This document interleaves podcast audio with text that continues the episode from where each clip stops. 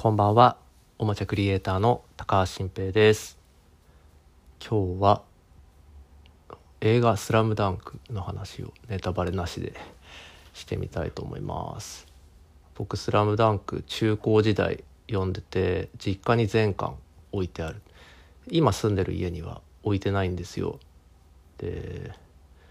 まあ、僕はスポーツは大嫌いだし球技が特に大嫌いでまあバスケットボールにはいい思い出がなくてですね。中学校の時バスケットボールが下手でむちゃくちゃ不良みたいな子供にむちゃくちゃにいじめられて。でもうそれはもう口では言えないぐらいのバスケットボールをやるだけでもう地獄のような感じだった。ですけど「スラムダンク超大好きでまあそれを読んでバスケットボールが上手くなる想像だけをしてたみたいな感じでしたよね。まあちょっと庭で練習してなんか電信柱に向かってシュートの練習を自主的になんか上手くなるんだみたいな感じでやったらすぐ突き指するとか。あそういう感じでちょっとバスケはダメだったけど「スラムダンク大好きででもうもう何回読んでも泣けるっていうもうむちゃくちゃ泣けるあれぐらい泣けるコンテンツも珍しいですよね。だってバスケ嫌いなのにもう嫌な思い出しかないし言ったらバスケとか、まあ、スポーツを得意とする人たちへの印象もあまり良くないというような子供時代で、うん、今もスポーツ別に特に球技は好きじゃないんだけどそれでもこんなバスケットボール漫画好きなんだっていうね、うん、ぐらいのものでだから僕は「ワンピース好きだけど原作好きだから原作がを愛しすぎているがゆえに映画見見ないって決めてる。から映画見なかったですけど「スラムダンクはもう映画あるよってなった時からもう本当に一番見たい今年一番見たいと思って楽しみしてたんです。で当日僕はバスケットボールのルールなんて全く知らず「スラムダンクを知るわけもない小3の娘と2人で見に行きました。でなんかあまりにも意味わかんないとどうかなと思ったんでバスケットボールっていうのは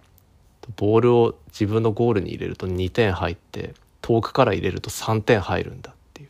でそれボールを取り合いながらいっぱい入れたら勝ちなゲームだぞっていう。それだけ教えてみたんですね。でまあ本当にここからは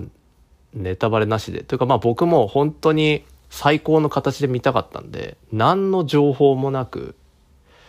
見に行ったんですよ。もう絶対情報入れまいとしてなんか流れてくるじゃないですか。YouTube とか開くと。ね。のもうネタバレのしょうもないショート動画とか。でも絶対見見まいとして。で行ったんです。何の話かも分からず。でまあこっからはだから内容が分かんないように感想を伝えたいんですけど。まあそれで言うとちなみに見終わった後にまあその娘も多分分かったか分かんないか。ちょっと分かんないんですけど 面白かったとか言いながらただ娘はそそれを見る前に一緒に食べたフレッシュネスバーガーのことがすごく嬉しかったみたいでずっとハンバーガーの話してたんですけど。あのまあ帰りにねタクシーで帰ったんですよ。とそのまあ夜夜遅かった。でそしたらそのタクシーの運転手の方が「何見たんですか?」って「スラムダンクです」って言ったらその人アニメ好きで、まあ、その人見た目安西先生みたいな感じの結構なおじさんでで私ちょっとまだ見るってないですけどもうパンフレット買ってるしなんかただ情報ガンガン入ってきちゃっててみたいな。だから見ようかどうか迷ってるっていう。でもその見ようかどうか迷ってるっていうのはそれだけ愛してて「スラムダンクを。で漫画のみならず昔のアニメも愛してるって話してて。で今回そのまあこれはすごいもう超話題になってるからまあ言ってもいいかなと思うんですけど声優さんが昔のアニメとは違うんですよっていうことがファンの間では賛否両論になっているっていう話で声優さん変わったんでしょうみたいな。であの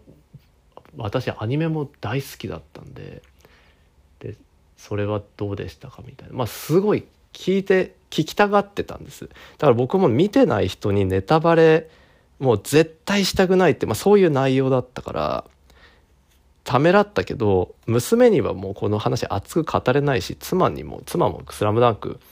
あの読んだことあるけど全然覚えてないぐらいな感じだったんでででもやっぱ妻も見るかもしれないから見てない人には言えないけどこの運転手さんがこれだけ食い気味に聞いてくれるんだったらっていうことでそこでもうもう席を切ったかのようにとむちゃくちゃ感想言ったんですよ。でそれを言えたことは超嬉しくていやこれタクシー乗ってよかったと思ったんですけどまあそこでもう言い放ったんで今日は何を言おうかなんですけど、まあ、まず最初から最後まで終始泣いてましたね僕は。まあもともと泣きやすいんですけどまあ原作読んでも号泣するけどまあ映画は泣いててで僕娘と映画見る時僕いつもすぐ泣くから言ったら家で「トイ・ストーリー」とか見たりアニメ映画見ても僕だけすぐ泣くから娘は僕がすぐ泣くことがすごく面白いって感じるっていう感じなんで泣きやすいんですけどまあその泣くのが容易というか。で家に帰って、まあ、妻にどうだったって聞かれてで、まあ、娘は聞かれててなんか面白かったとは言ってたんですけどなんか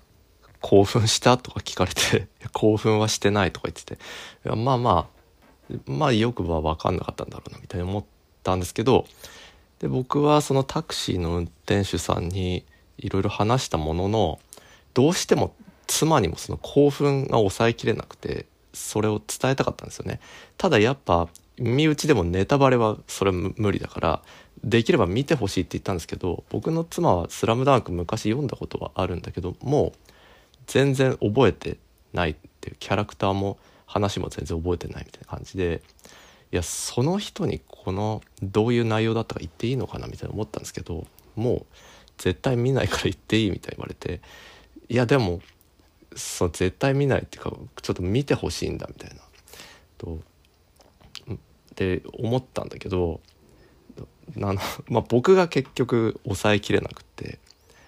こういう話だったみたいなの言っちゃうっていう。で言いながらもう感極まって泣いちゃって僕が。でもう妻も引いてましたけどまあそのぐらいだったんですよね。もうどっちかというと高校時代とかに読んでた漫画のこととその読んでた昔のことを思い出して泣いた感じだった。ですね。はい。でそうですね。だからうん。そのぐらい良かったですけど。でその後後日まあなんかその映画の公開に合わせて映画にちょっと関係ありそうな重要なエピソードをいくつか収録したみたいな。のジャンプの特別版「スラムダンク特別版みたいなの出ててそれを買って。もちろん話全部覚えてるし実家にコミックス全部あるから買わなくてよかったんですけどもう抑えきれず買ってしまって。で読んでそれ断片的にエピソードが紹介されてるみたいな感じだったんですけどそれ見ただけでも泣いてみたいな感じ。いやーすごいですよね。すごい作品です。だけど結局は